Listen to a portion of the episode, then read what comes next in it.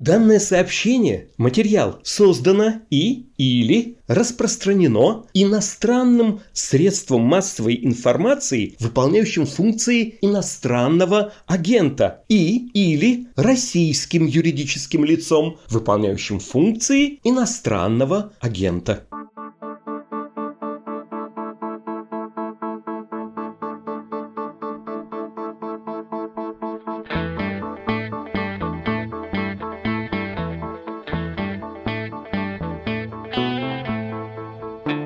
Всем привет! Вы слушаете еженедельный выпуск «Что случилось?» о политике. Каждую субботу мы собираемся в студии, чтобы обсудить, как и чем жила российская власть на этой неделе. Мы — это я, спецкор «Медуза» Андрей Перцев, который пишет о политике, соответственно. И я, Константин Газы, социолог, журналист, политический обозреватель. Кажется, кажется, вот открываешь глаза, открываешь компьютер, и там написано, что-то запретили. Я вот пытался разобраться про то, как запретили цитировать какие-то СМИ. Каким-то образом я даже логическое устройство не понял, чего там нужно запретить. Это... Ну, не запретили, пообещали наказать. Пообещали наказать, да. да. Это значит на фоне первых, вторых, третьих чтений закона о запрете ФБК. Это иностранный агент, мы выполняем требования закона и так далее, и так далее, и так далее. Бану Платошкина, хотя не такому сильному, как мы думаем. Платошкин – это политолог и политик, который... Коммунист, коммунист. Ну, слабый. Левый политик, да. 5 условно, ну тоже, да, там такой призыв был к массовым беспорядкам, тоже ну очень Ну да, условный. человек вообще ничего не сделал, по сути. Да, да, да, да то есть Что-то как сидел, бы, да. Как там... это, я ничего не сделал, только войти хотел. Ну там про мысли что-то, про то, что он замышлял, там я читал. Как мысли бы, преступлял. Там, что он призывал как бы на законные митинги, но имел в виду, что они незаконные. То есть как-то вот это очень там хитро было. Божечки мои. Ну, дипломат, видишь, может, следователь дипломата не понимает. Знаешь, да, поэтому сразу говорит, что, значит, дипломат совершил мысли преступления. На самом деле в этом во всем можно очень быстро утонуть, и сфокусироваться на этом. С одной стороны, всего много, с другой стороны, это примерно одно и то же. Да, есть вот эта классическая история про фигуру и фон, да, вот эти все игры психологов-гештальтистов, когда ты смотришь, и вроде бы одна картинка, а потом всматриваешься, и картинка на самом деле другая, да, ваза превращается в профиль, профиль превращается в вазу и так далее, и так далее. Что мы с тобой замыслили сегодня? Мы с тобой замыслили сегодня то, что называется, опять же, психология смена установки. Мы попробуем по-другому посмотреть на эту картинку. Я думал, как это описать э, языком, который, ну, более общеупотребим, нежели вот этот наш с тобой жаргон, на котором мы разговариваем. Расторговка, зашли, ушли, подошли. Отбежали и вспомнил текст Суркова про насилие по фасаду. А у него же, на самом деле, все тексты с фигой, да, то есть он тоже тот еще метек. Вот если насилие по фасаду, то давай сегодня поговорим о том, что происходит с конструктивом здания, на фасаде которого вот эти какие-то бесконечные, но при этом абсолютно однообразные репрессии. И у тебя по этому поводу есть гипотеза. Я не убежден в ней на 100%, но она, мне кажется, продуктивной. Когда мы смотрим на репрессии, тут запретили, там запретили. Сюда не ходи, туда не ходи. Наказали кого-то, да. Вроде складывается впечатление, что у нас вертикаль монолитна как никогда. Имея в виду, имея в виду да. не только посадки, но кажется, что это касается и правления, и да. управления. Ну да, координации, все координируют. Это же очень хорошая система. Посадили, это приказали в АП. Да, это многие ведь наши СМИ транслируют. Такого как бы расследовательского толка. Не будем их называть не будем.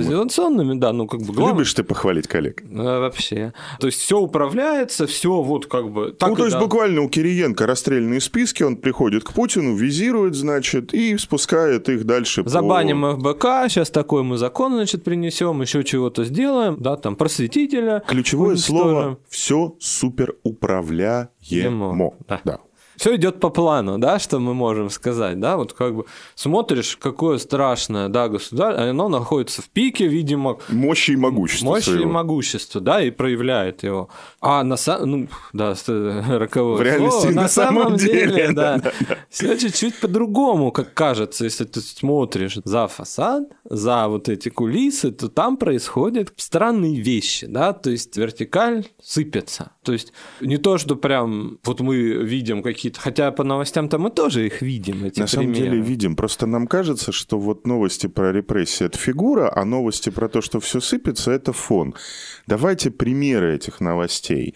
Бесконечные проблемы правительства справиться с довольно простыми техническими вещами, вроде той, о которой говорил президент, да, кэшбэк на летние лагеря. Уже, скажем так, внутри контура элиты бесконечные проблемы с так называемыми дропами, посредниками и так далее, и так далее, людьми, работа которых быть держателем имущества большого парня, начальника своего, значит, или своего патрона, которые начинают устраивать какие-то бесконечные мутки, которых им нельзя было делать раньше. Еще одна довольно важная проблема, о которой говорят, например, бывшие члены Кабинета министров. Правительство, которое впервые за очень-очень-очень долгое время полностью легло под одну группировку. Да, потому что все-таки раньше Медведев, будучи сам группировкой, сильный, не сильный, могучий, не могучий, он все-таки как-то лавировал. Да, сейчас у нас правительство легло под одну внутрикремлевскую группировку. Ну, не внутрикремлевскую, она скорее околопутинская, а не внутрикремлевская. И полностью Ну, плывет надо, в этом может, русле. проговорить.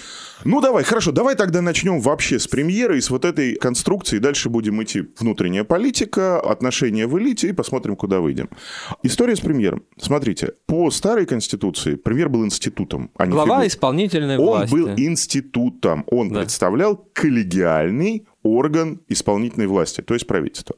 Что случилось сейчас? Как мне сказал один из э, бывших вице-премьеров, премьер сейчас является заместителем президента в правительстве Российской Федерации. Да? То есть он не представляет автономный от Кремля институт, а просто является проводником сигналов президента, которые идут в правительство.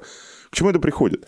Все заместители премьера, все вице-премьеры не являются фигурами.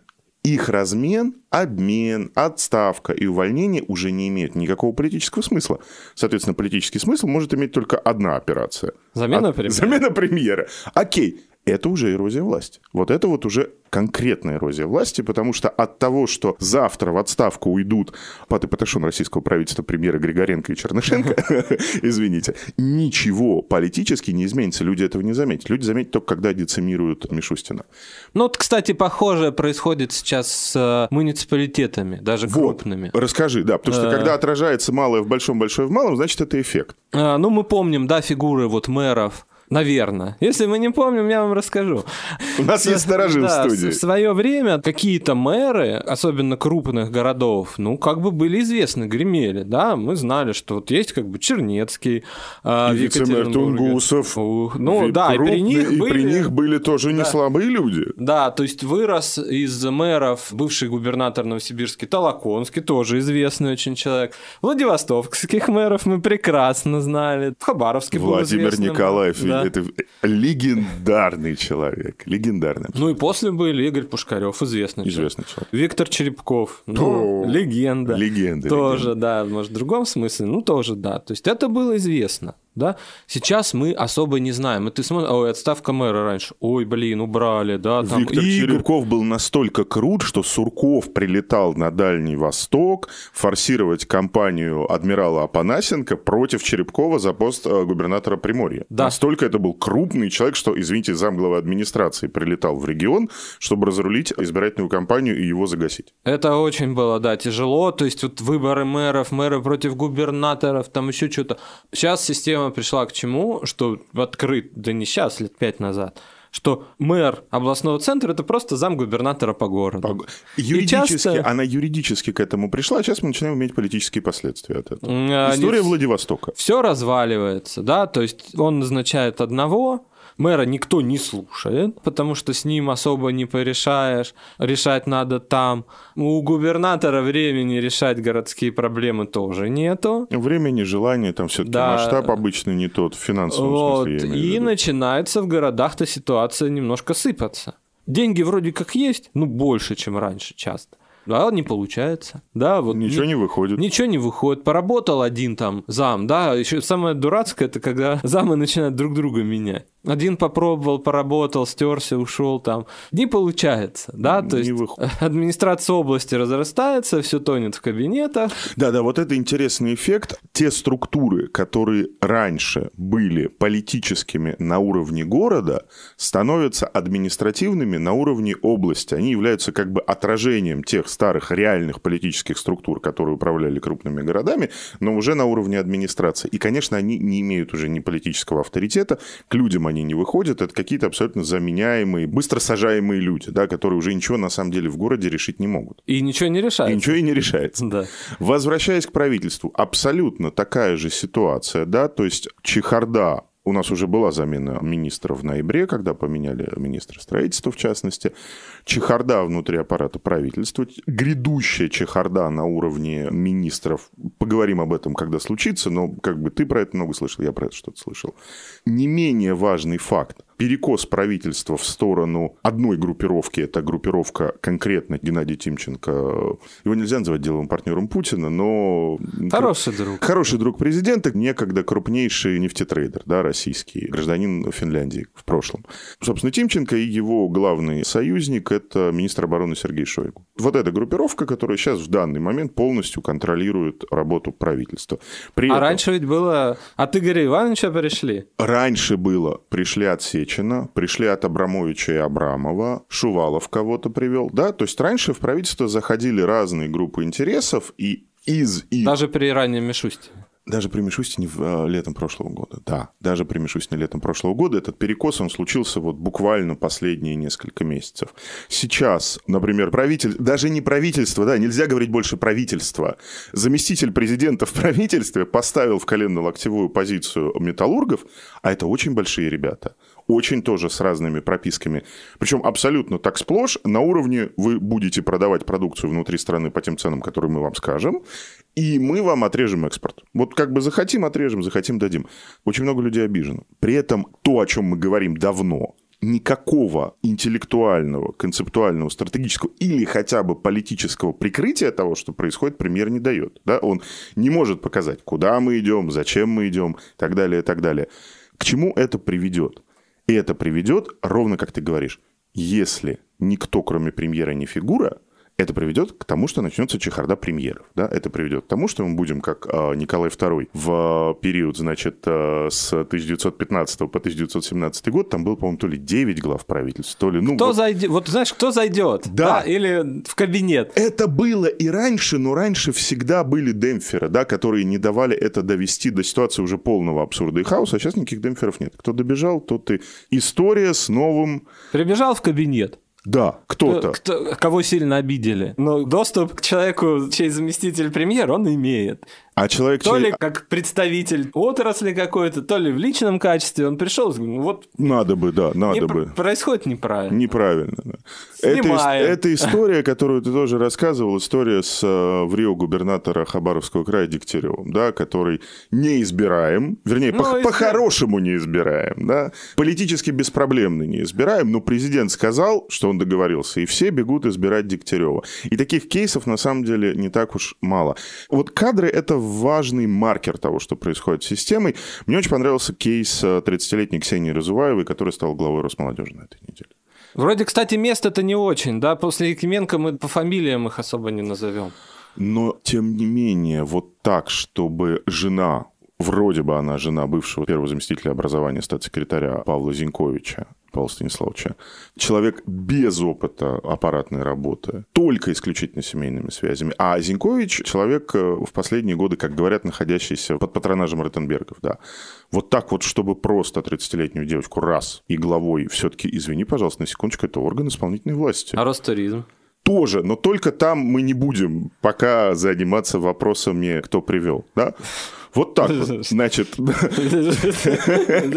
Да, Посмеялись. да. Да, ну пока, давай пока, нет, все-таки как бы, знаешь, надо что-то оставить на лето, да, дойдем и до Ростуризма.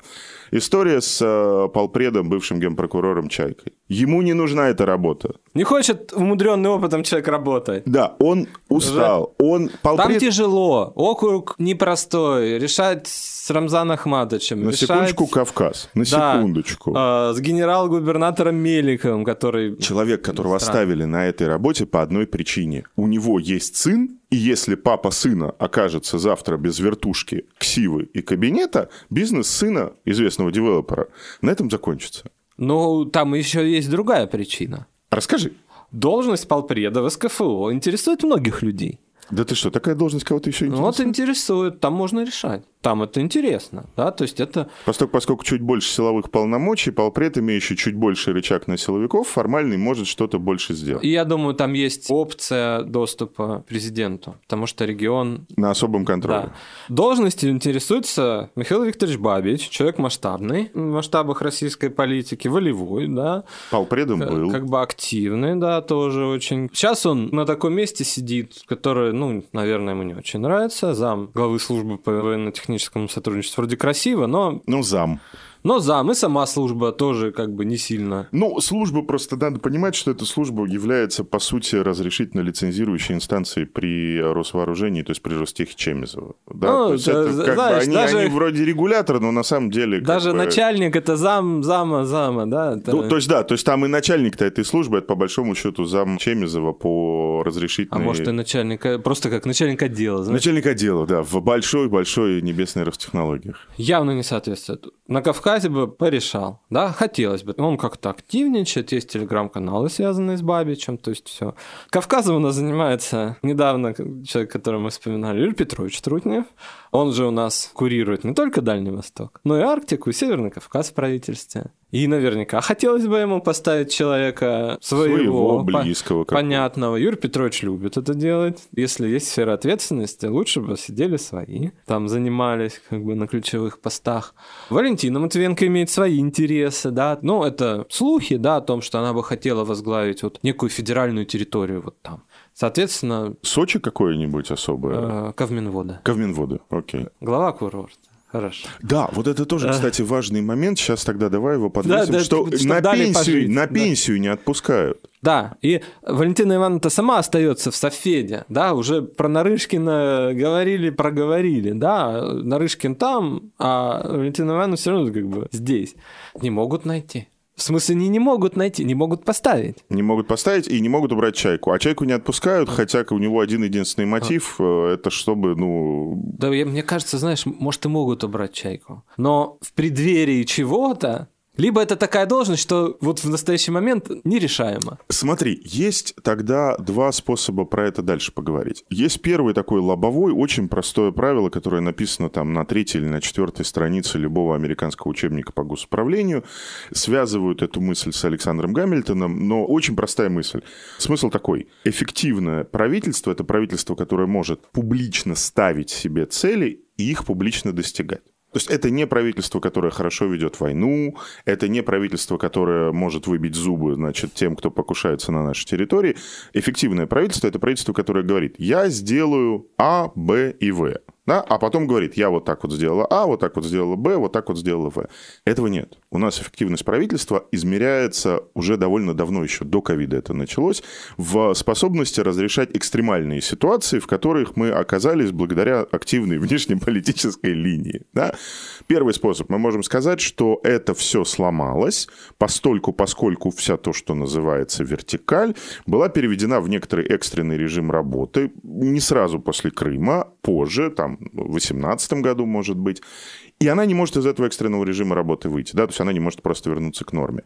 Второй, конкурирующая гипотеза, ближе к тому, о чем говоришь ты. Постольку, поскольку внутри системы копится и накопилось гигантское ожидание чего-то, чего она сама не понимает, события, набора событий, серии событий, да, серия отставок и разменов, система начинает опадать. Она просто начинает разваливаться, потому что те ходы достижения карьерной позиции, усиления какой-то позиции, одна группировка, другая, все эти ходы заблокированы. Да, то есть никуда нельзя двинуться. В каком-то смысле, да, система пришла в тупик. Ну, по кадрам можно еще вспомнить. У нас Сибирский округ федеральный. Да, у нас месяц нет полпреда в Сибири. Нормально. Не, вот что мешает? То Хороший ли людей нет, то ли... То ли их это- слишком много, То наоборот. ли слишком много людей одного масштаба, да, то есть раньше получалось, да, вот мы обсуждали, куда идти Собянину? Некуда идти, да, что же делать? А можно через это тоже как-то вот подкопаться, что возникает много людей, Я- которым некуда идти, уважаемым. И возникают, получается, если их продолжать как бы уважать, да, куда-то девать, придумывать для них какие-то места, даже пусть не очень, как с Медведевым, да, возникают новые центры силы. А это плохо. Даже если должность как бы так себе, зато человек уважаемый, и, допустим, с президентом может попасть к нему, то автоматически возникает некая какая-то вот история с новым центром притяжения.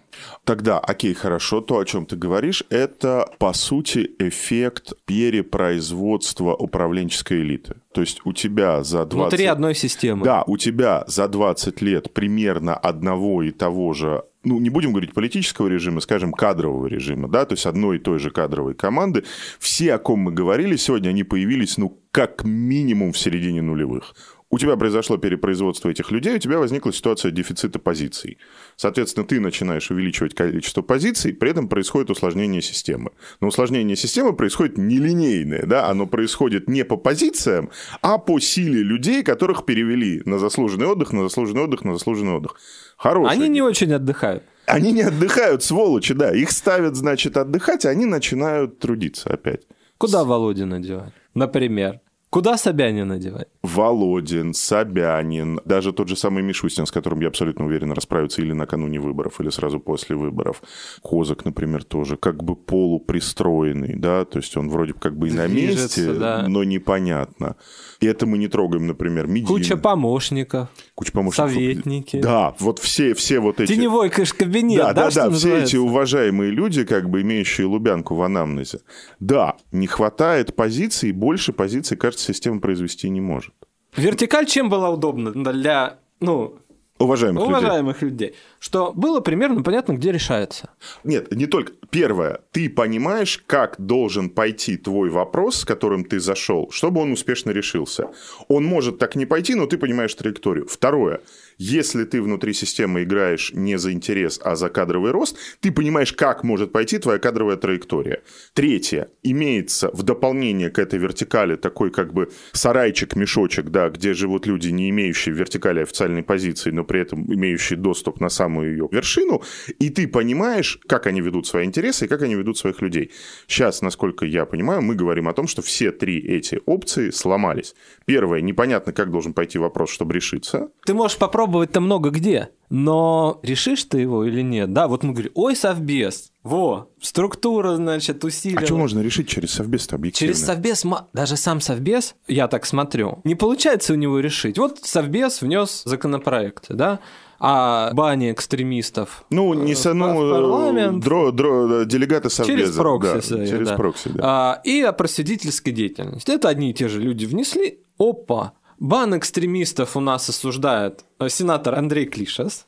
Раньше Клишес говорит, да, вот Клишес внес, это пройдет. Клишес, ну, вот как бы, да, то есть это официальный некий рупор, да, такой, того, что проходит у нас в законодательном смысле. Фильтр. Да, это вот как бы... А на, теперь фильтр нас говорит, не пущу. Большой говорит, это неправильно написано. Плохо написано. Нельзя этих людей обижать, какие бы они плохие не были. Что-то не получается, публично выражается человек, да, то есть шумит.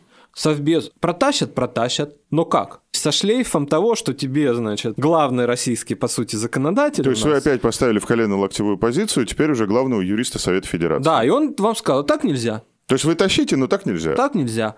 Законопроект о просветительской деятельности, да, где вот надзирание, да, все вроде тоже совбезовское, значит, должно пройти на ура. Что получается? Правительство говорит, нет, неправильно как-то. Плохо значит, написано. Плохо. Люди будут, значит, страдать. Оп, не сошлось. Не сошлось. И это вопросы типа государственного уровня, а не что-то тебе там самому решить Ну да, то есть это те вопросы, которые, как вот ты говорил чуть раньше, ссылаясь на расследовательские ресурсы, вопросы, которые в матрице все суперуправляемо, по идее, должны, ну, за сутки проходить покойный представитель президента в Государственной Думе, ему как бы из Ньюсвика еще говорит, слушайте, ну как так, вы за сутки внесли поправки в Конституцию, вы как, ну хоть бы... Говорит, а что они тут лежат? Что, моя задача, чтобы оно тут не лежало, как бы, чтобы раз все и выпускалось. За сутки, да? Тут начинается какая-то тоже чехарда и бардак. Да, ну, если даже справедливая Россия голосует против экстремизма, Экстремист. 45 человек проголосовал, да. 10%, КПРФ 10 процентов, да. и На «Справедливая секундочку, Россия». на секундочку. 10 процентов от состава Госдумы проголосовали против закона о донатах и мандатах. И Клишес еще, значит. И Клиш еще сверху, да, добавил. Хорошо, давай на секунду отойдем от вертикали в смысле центральный аппарат, посмотрим на то, что происходит в регионах. У меня был разговор с одним из, э, как мы с тобой их называем, сотрудники администрации президента в действующем резерве, который, я не буду упоминать регион, может, ты туда еще поедешь, да, может быть, мы эту тему еще... Может, мы поедем. Да, может быть, мы еще что-то эту тему сделаем, но смысл такой, что регион за Уралом, в котором внезапно возникла потенциально очень серьезная внутриполитическая проблема. Что мне говорит сотрудник действующего резерва администрации? Он говорит, мы не будем эту проблему поднимать, мы ее не должны видеть. Я говорю, почему? Он говорит, потому что тогда ее решать придется. А решить ее сложно. А решить ее невозможно. Трехдневным голосованием не решать. Трехдневным голосованием она не решается. Вот, вот ты сейчас сделал абсолютно гениальный переход. С одной стороны, у нас есть бесконечное усложнение системы по разным причинам. Нужны новые позиции для отставников, возникают новые контуры силы, возникают новые позиции силы из-за этого и так далее, и так далее, и так далее. С другой стороны, система другим боком падает на очень простые решения, да? Банально простые, вроде Не трехдневного голосуется. голосования. Ну, мы, значит, вот, ну как, а как вот сделать, чтобы люди проголосовали? А чтобы бюллетень лежал ночью в избиркоме три ночи? Да. Мешок. А потом, ну, вот такие были, да, вот. А а сейчас те же самые, как будто бы. Зафиксируем, как говорит Влад. С одной стороны, мы видим переусложнение внутри системы, внутри вертикали на уровне позиции, отношений между позициями и перспективами. С Закулисных, так скажем, сложных. Закулисная, закулисная интриг, часть политики да. переусложнилась, и в ней случился слом правил, да, потому что все-таки Конституция, извините, пожалуйста, оставалась набором правил, как действовать, так или иначе, некоторым предельным набором правил. Ну, история там, когда Путин, значит, был премьером, Медведев был президентом, один губернатор мне так сказал, ну, говорит, ко мне приходит и говорит, кому писать, кому, Путину или Медведеву? Говорю, достаем Конституцию, мальчики. Да, вот кому написано, тому и писать. С Конституцией произошло то, что произошло. Это привело к тому, что при переусложнении рисунка внутри системы потерялись какие-то правила. Да, и не очень понятно идти к заместителю президента, к А президенту. вот это интересно, да, потому что, получается, с одной стороны, все переусложнилось, а с другой стороны, за все ответственный теперь президент. Да, с одной стороны, внутри все переусложнилось, политическая ответственность вся стягивается на президента, при этом на уровне управленческих решений все упрощается до узаконенной, ну, давай уже прямо это скажем, трехдневное голосование – это узаконенная фальсификация. Да, ну, ну, по-другому то есть это по-другому сказать. назвать нельзя, да? То есть политическое прикрытие этой переусложненной, полусломанной уже системы, в которой и ответственность, и политический капитал все время почему-то перетекают, либо ответственность на президента, а политический капитал куда-то в- уходит просто, да? И с другой стороны, банальные мошеннические решения на уровне того, что должно прикрывать эту вертикаль, то есть работать публичной политикой. Ну, у нас более или менее, я думаю, мы с тобой сойдемся, что, ну, как минимум уже лет 14-15 у нас политика – это публичное прикрытие реальной политики, Да. да. То есть вот выборный процесс прикрывает управленческий процесс. И Произошел мало друг к другом они соотносятся. Они не должны друг с другом вообще соотноситься, Да. но просто сейчас произошел какой-то максимальный за все время наблюдения, с моей точки зрения, разлад между тем, что нужно скрывать, и тем, как это Как скрывается. это скрывается, да. Это что-то новое. Какие у тебя есть сюжеты с мест? По поводу не решается, заблокировано, не пошло, не получается. Ну, с мест, ну вот они сидят без полпре, да? Сибирский округ э, не получается назначиться. Губернаторы какие-то сидят на низком старте. Куда-то. Ждут. Да, но это опять же связано с позициями, да. Помнишь, когда молодых технократов, да, там сколько уже им? Года три этой всей истории, назначали в регионы. Вайна назвал... э, Нет, я имею в виду губернаторов-то. Глеб Никитин. э, 17 17 да, Стас 17 началось, да, да, 17 Они сейчас там, значит, пообрастут, там, типа, волей Заматереют. А что люди сидят? Назначений нет. А куда им? А куда им идти? Да, то есть люди нервничают. С праймерис тоже кого-то нагибают, да, един. Но это мы еще поговорим. Да, праймерис мы давай отдельно, как бы это все-таки важное событие такое у нас в стране. Как решается, но сказал Хуснулин, метро не строим. Все, не строим метро. Хотя Путин пообещал там чего. Э, Путин пообещал чему? Он Челябинску пообещал метро. Э, Красноярск. И, Красно... и Челябинску что-то там. Окей. Там, ну, в общем, два города были упомянуты в связи вот с постройкой. В общем, президент сказал, метро строим, заместитель заместителя президента в правительстве сказал, что обойдетесь пока без метро. Не надо, да не пока, это вообще, Вообще не не, надо, надо, его. не надо его. Метро это неправильно. Окей, бы. хороший сюжет из Крыма, который я вычитал в телеграм-канале а, «Камни. Женщина легкого поведения без козырки». Вот прекрасный телеграм-канал, патриотический, но интересный. В Крыму структуры Тимченко ведут большие строительные работы социальных объектов. Они их ведут в течение нескольких лет, не имея на руках разрешений вообще никаких. Ну, зачем там? А зачем? Мне президент сказал? Сказал. Андрей, раньше это тоже делалось не так. Вводились особые статусы территории. Был другой ход, как на острове Русский, когда правительство постановлением определяло без конкурса единственного подрядчика история с Агаларовым и Крокусом, который вот в таком вот режиме, без согласований, по сути, потому что это был саммит 2013 года, построил остров Русский. Дальше, когда это нужно было Собянину, Собянину это было нужно для МЦК. Он написал огромное письмо Путину о том, что если мы будем строить МЦК в архитектуре действующих разрешений, мы его будем строить 20 лет. Было принято особое постановление правительства о территориях с особым статусом, точных изъятиях и так далее, и так далее, и так далее, и так далее. Раньше они хотя бы обставляли это дело какими-то бумажками. Ну, Зачем? Севастополь, они... Хотя в Севастополе все кипит, как бы. Пусть люди радуются, как бы, да, мы Да, вам люди- хореографическую школу строим. А людям не нравится. А людям не нравится, прокуратура офигевает. Зачем нам?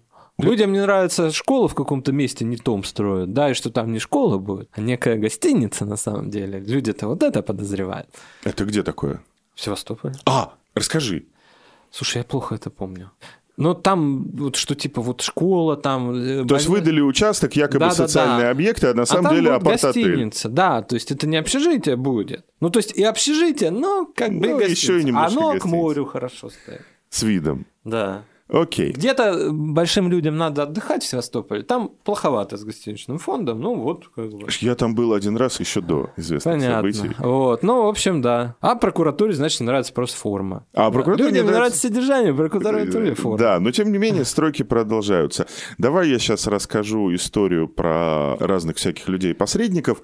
Постольку, поскольку большие патроны, да, чиновники ведут образ жизни, который они себе на самом деле по закону позволить не могут, и формально все то, что они делают здесь своей коррупционной рентой, является отмыванием денег по ряду международных конвенций, в том числе конвенция о борьбе с коррупцией, которой Россия с изъятиями присоединилась.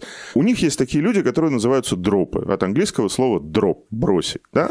Это люди, на которых записаны их майбахи, квартиры их любовниц, часть их недвижимости, их счета, их банковские ячейки и так далее, так далее, так далее. Функция этих дропов заключается в том, чтобы тихо сидеть и патрону своему по мере необходимости Приносить. нужен кэш. Позвонил Петрович, надо. Приехал Петрович, привез сумочку. Не тот Петрович. Не тот Петро, просто Не, да. Иваныч Да, Петрович, да. Имерек Имерек, знаешь, да, Имерек Имерек, значит, привез сумочку, да. Нужно маме купить, значит, на... Смотри, а то услышать Немирюк, Немирюк, и будет нам? Имерек Имерекыч. Говорит, ну там подарок надо маме купить, ну вот там купи. Значит, привозит там какой-нибудь, я не знаю, колье рубиновое маме. Все чисто, все красиво. Поскольку, поскольку патроны находятся вот в ситуации, которую мы с тобой описываем, они заперты, они не понимают, куда им дальше идти. Те вопросы, благодаря решению которых они раньше себе позволяли образ жизни, который они себе позволяли, не решаются, они обеднели. Дропы тоже обеднели. Дропы начинают выполнять функции посредников. Они начинают торговать своими патронами. Решалы. Да, прям таким тюремным жаргоном. Люди конкретно меняют масть на ходу.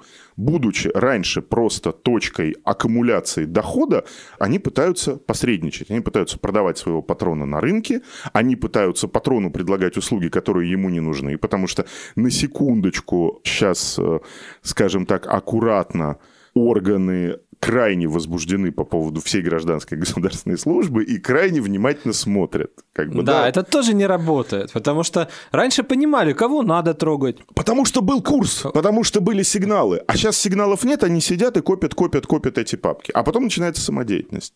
И, грубо говоря, сейчас, я не буду, тут совсем нельзя уже никаких фамилий называть, извините, но несколько однотипных историй про то, как человек, смысл существования которого заключался в том, чтобы быть номинальным владельцем автопарка и иметь телефон с парковкой в Москве, значит, чтобы, чтобы Майбах любовница уважаемого человека мог быть припаркован, они начинают своих патронов подставлять, потому что они вляпываются в истории, в которые они, по идее, вляпываться не должны. Но тут еще как бы получается, ловца и зверь бежит, что называется. Людям надо решить. А тут как бы близкие А тут, как сказать, многие Давай прямо их ска- масштабы преувеличены. Смотрите, это- Возможности э, активность в этой системе связана с э, враньем и раздуванием собственного статуса. Да? То есть для того, чтобы двигаться, ты должен все время быть немножко самозванцем. иногда тебе как бы и вражеский голос статус подраздул. Извини. А пожалуйста. иногда враги тебе начинают говорить, что вот Нет, в смысле, ну, все окружение Путина, опять придется поругать коллег, масштабы как бы влияния многих людей очень сильно преувеличены. Да?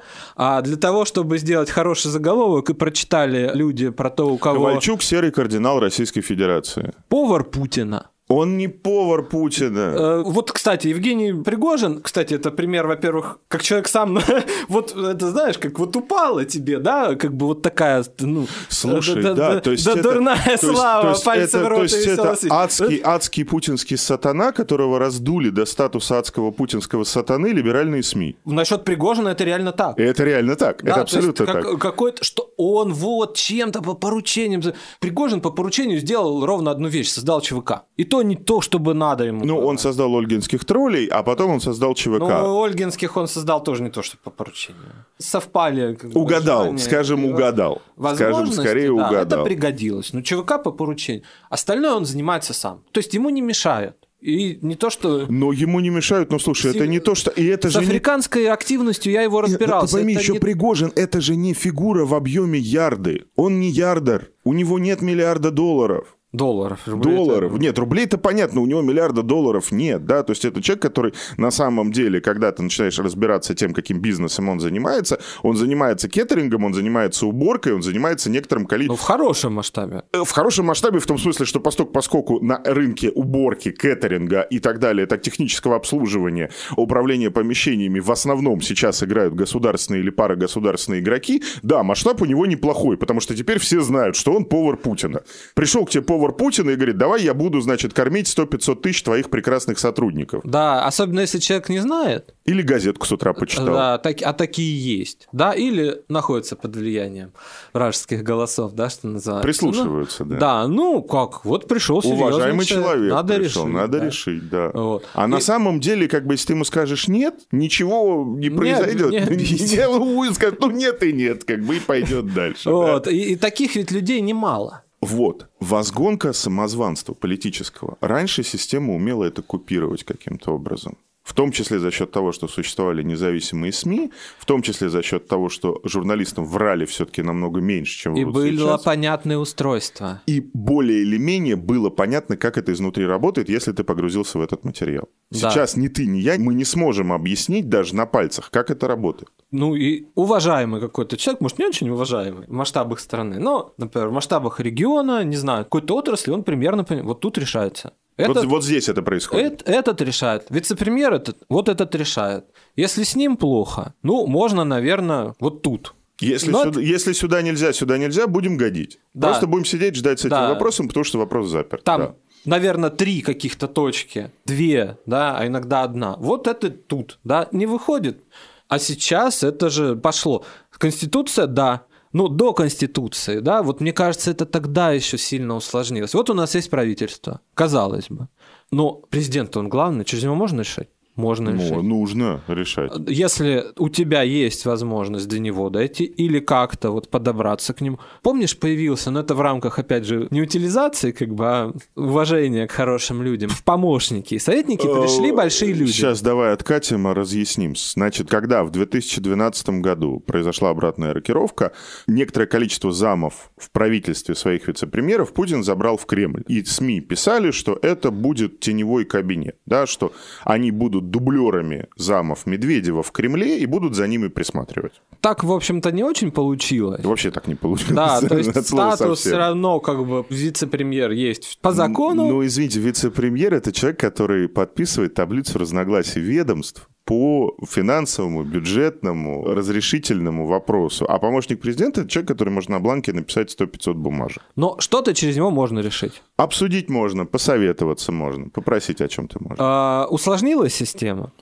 Кратно, да, потому что они же еще гады, понимаешь, они же ищут еще внутри, например, правительства и органов власти, они же еще там ищут слабые звенья, туда подсаживают своих людей, и министр, например, в ситуации 2007 года имеет дело со своей более или менее монолитной командой и врагами на внешнем контуре, министр 2017 года имеет дело с командой, которую ему напихали со всех сторон, от всех хороших людей, которые имеют интерес в той отрасли, которую он управляет. Ну вот, да, и со стороны, например, решения вопроса, ну, может, как бы отраслевого узкого, ты через помощника решаешь. Или, допустим, ты через, ну, вот, министр решается.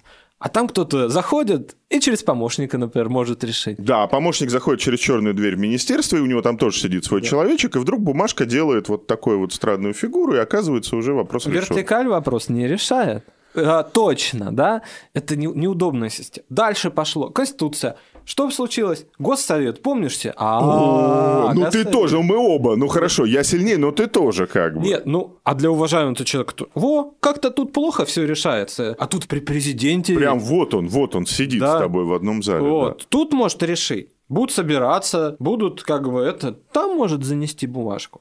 Оно вроде как госсовет таким не вышел, но он же и есть. Госсовет получился каким-то местом, который вроде какой-то потенциал как раз должна с контура системы снимать, вот это вот mm. напряжение, да, а он его еще, а он его еще и усилил. А может туда прийти? В секретариат там куда-то. Вот член госсовета, может, Нет, он но при этом озвучит. Но при этом, если говорить, например, про роль главы администрации как главного разводящего, все-таки, да, премьер это главный работающий, а глава администрации это главный разводящий. Так вот, Вайна вообще не разводящий. Вайна вообще ничего не делает. Нынешний глава администрации выполняет одну и только одну функцию. Он занимается бытом и графиком президента. Ну, как в законе, кстати. Да, вот он строго по закону. То есть я знаю очень-очень много историй, когда, ну вот мы заходили на Антона, а он, на Вайна, а он а я не буду этим заниматься, а я не буду этим заниматься, а я не буду этим заниматься. Да, и вот к нему, ему вот это все приносят, а он это все как бы... Нет в законе. Да. Обеспечивает деятельность. Обеспечил, да. Все, Это... как бы резиденции убраны, самолет готов. Куча всего. Ну, то есть туда можно пойти, сюда можно пойти, здесь. Как бы если не решается в основном нигде, то решается вот, почти. Давай Знаешь, вот да, под конец уже. Нигде. А если не решается нигде? Если ты заходишь в важные Даже темы... Совбез, видишь, сам себе не может решить. Слушай, ну это уже, да, это уже, конечно, уроборос. То есть, когда то, что по сути и даже по форме уже является политбюро, выпускает некоторые а, помнишь, с митингом указания. Да, да, да, да, да, да. Когда по митингам решено было накануне, значит, климатического саммита, да, там еще что было? Послание Путина, что у нас не обижаем, как бы. Люди выходят. Тысяча задержаний в Питере. В Питере побили, задержали, в Кемерово побили, задержали. При том, что от Совбеза была рекомендация не людей не обижать наказали губернатора Санкт-Петербурга Беглова. Нет, глупости до сих пор говорит. Что Продолжает, выходили, да? Вот. Жарили сосиски. Да. Окей. А, ну, там произошла некая история, что а кто сделал плохо, да, вот кто не донес, или кто, например, Пережал. вопреки, да, значит, воле, ну, оказалось виновата.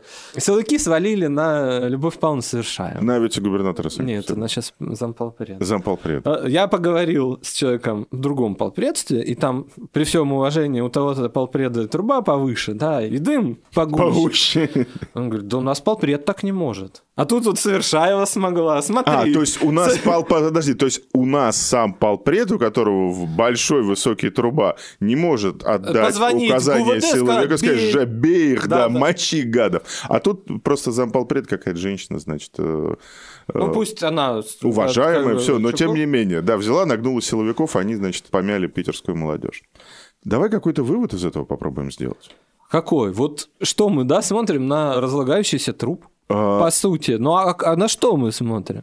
Ну, ты понимаешь, Что что... цветет ну, и пахнет, да? Но Второй ты понимаешь, что скажем, завтра, Только в другом смысле. завтра, сегодня, завтра может произойти какой-то пакет отставок накануне встречи. Единственное, на чем это Байдена. работает, это репрессии и силовая как бы история. не, смотри, нет, две вещи все-таки. Первая вещь по внешнему Работающий контуру. непонятно как. По внешнему контуру абсолютно запутанная, непонятная схема управления силовиками, которых тоже много, и они разновидные. Внутри все-таки, мне кажется, пока пакеты кадровых решений могут как-то это расшивать, могут как-то напряжение снимать. Но их никак, они никак не продвигаются. Окей, тогда... Ла- Вот, еще мы вспомним. Сергей Лавров. Сколько ходят слухи про уход? Слушай, ну это же вызвали уважаемого человека в 2008 году, посла из Парижа. Сказали, ты будешь следующим министром иностранных дел. Что-то где-то случилось не так, и уважаемый человек пошел работать министром культуры. Это было 13 лет назад. Хороший был министр. культуры, Хороший был кстати. министр культуры, кстати, неплохой. Окей, давай так тогда зафиксируем. Мы ждем от президента пакета отставок и назначений. А только от него и ждать. Потому что больше не от, от заместителя президента в правительстве можно ждать, что он еще, значит, вероятно... А, значит, из России сбежал, якобы пишут телеграм-каналы, тот самый Машкович, значит, агропредприниматель, который благодарил, значит, президента за э, помощь государству, но все-таки как бы жаловался, что не надо нас так жать. Занимался он сахаром в том числе, цены на сахар сами видите, сходите в магазин. Вот он якобы из России, Ну, значит... для баланеза не надо Да, сахар. да, да, да. Для баланса сахара не надо. И даже для мага... по-флотски. В общем.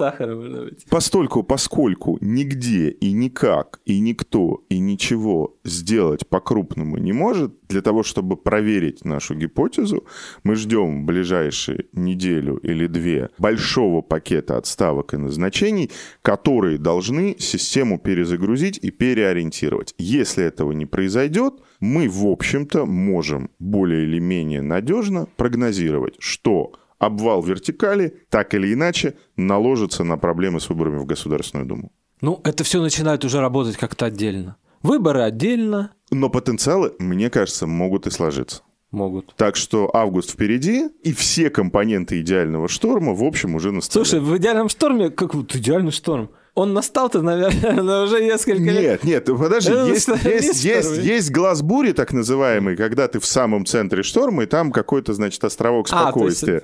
А, дальше с тебя оттуда куда-то, она, он же сдвигается по ветру, и все. Это еще раз перечисляем. Паралич вертикали власти никто и ничего и нигде не может решить. Правительство завалено на одну группировку.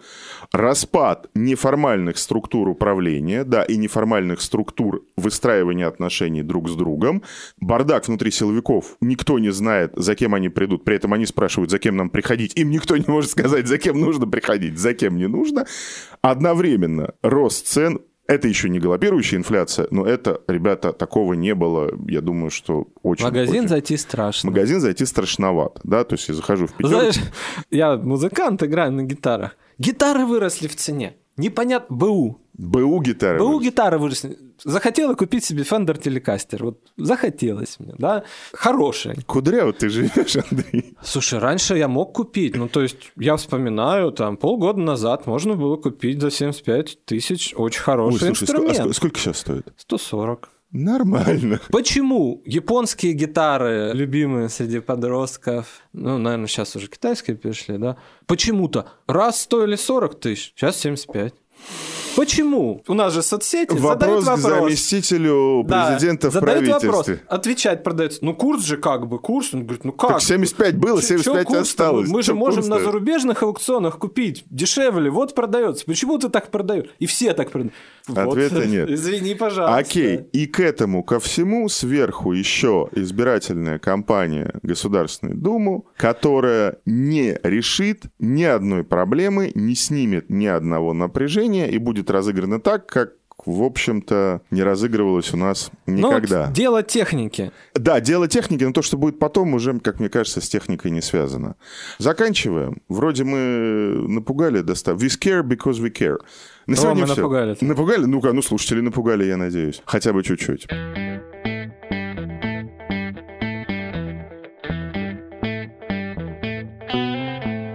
Сегодня все. С вами были Андрей Перцев и Константин Газа. Вы слушали субботний выпуск «Что случилось с российской политикой на этой неделе». Подпишитесь на нас, если еще не подписались. Слушайте нас. Великолепный, лучший комментарий к прошлому выпуску о преемниках оставила в Ютьюбе слушательница Анастасия Шелункова. Я предлагаю после Путина сразу нового президента не убирать, а какое-то время отдохнуть. Пожить для себя. Хочет вот. пожить. Хочет тоже а пожить. мы дадим пожить. Дадим, да. А, значит, у Влада был Александр Гольц про войну в Израиле. Война как бы поставлена на паузу. Если интересно, как это было с военной точки зрения, послушайте или переслушайте. И вечно зеленый сюжет о ценах э, с корреспондентом потребительского рынка РБК Анной Левинской. Влад поговорил о том, почему все так растет. Пишите, что думаете об этом подкасте, предлагайте темы, задавайте вопросы. Подкаст собачкамедуза.io. Пока-пока. Пока. -пока. Пока.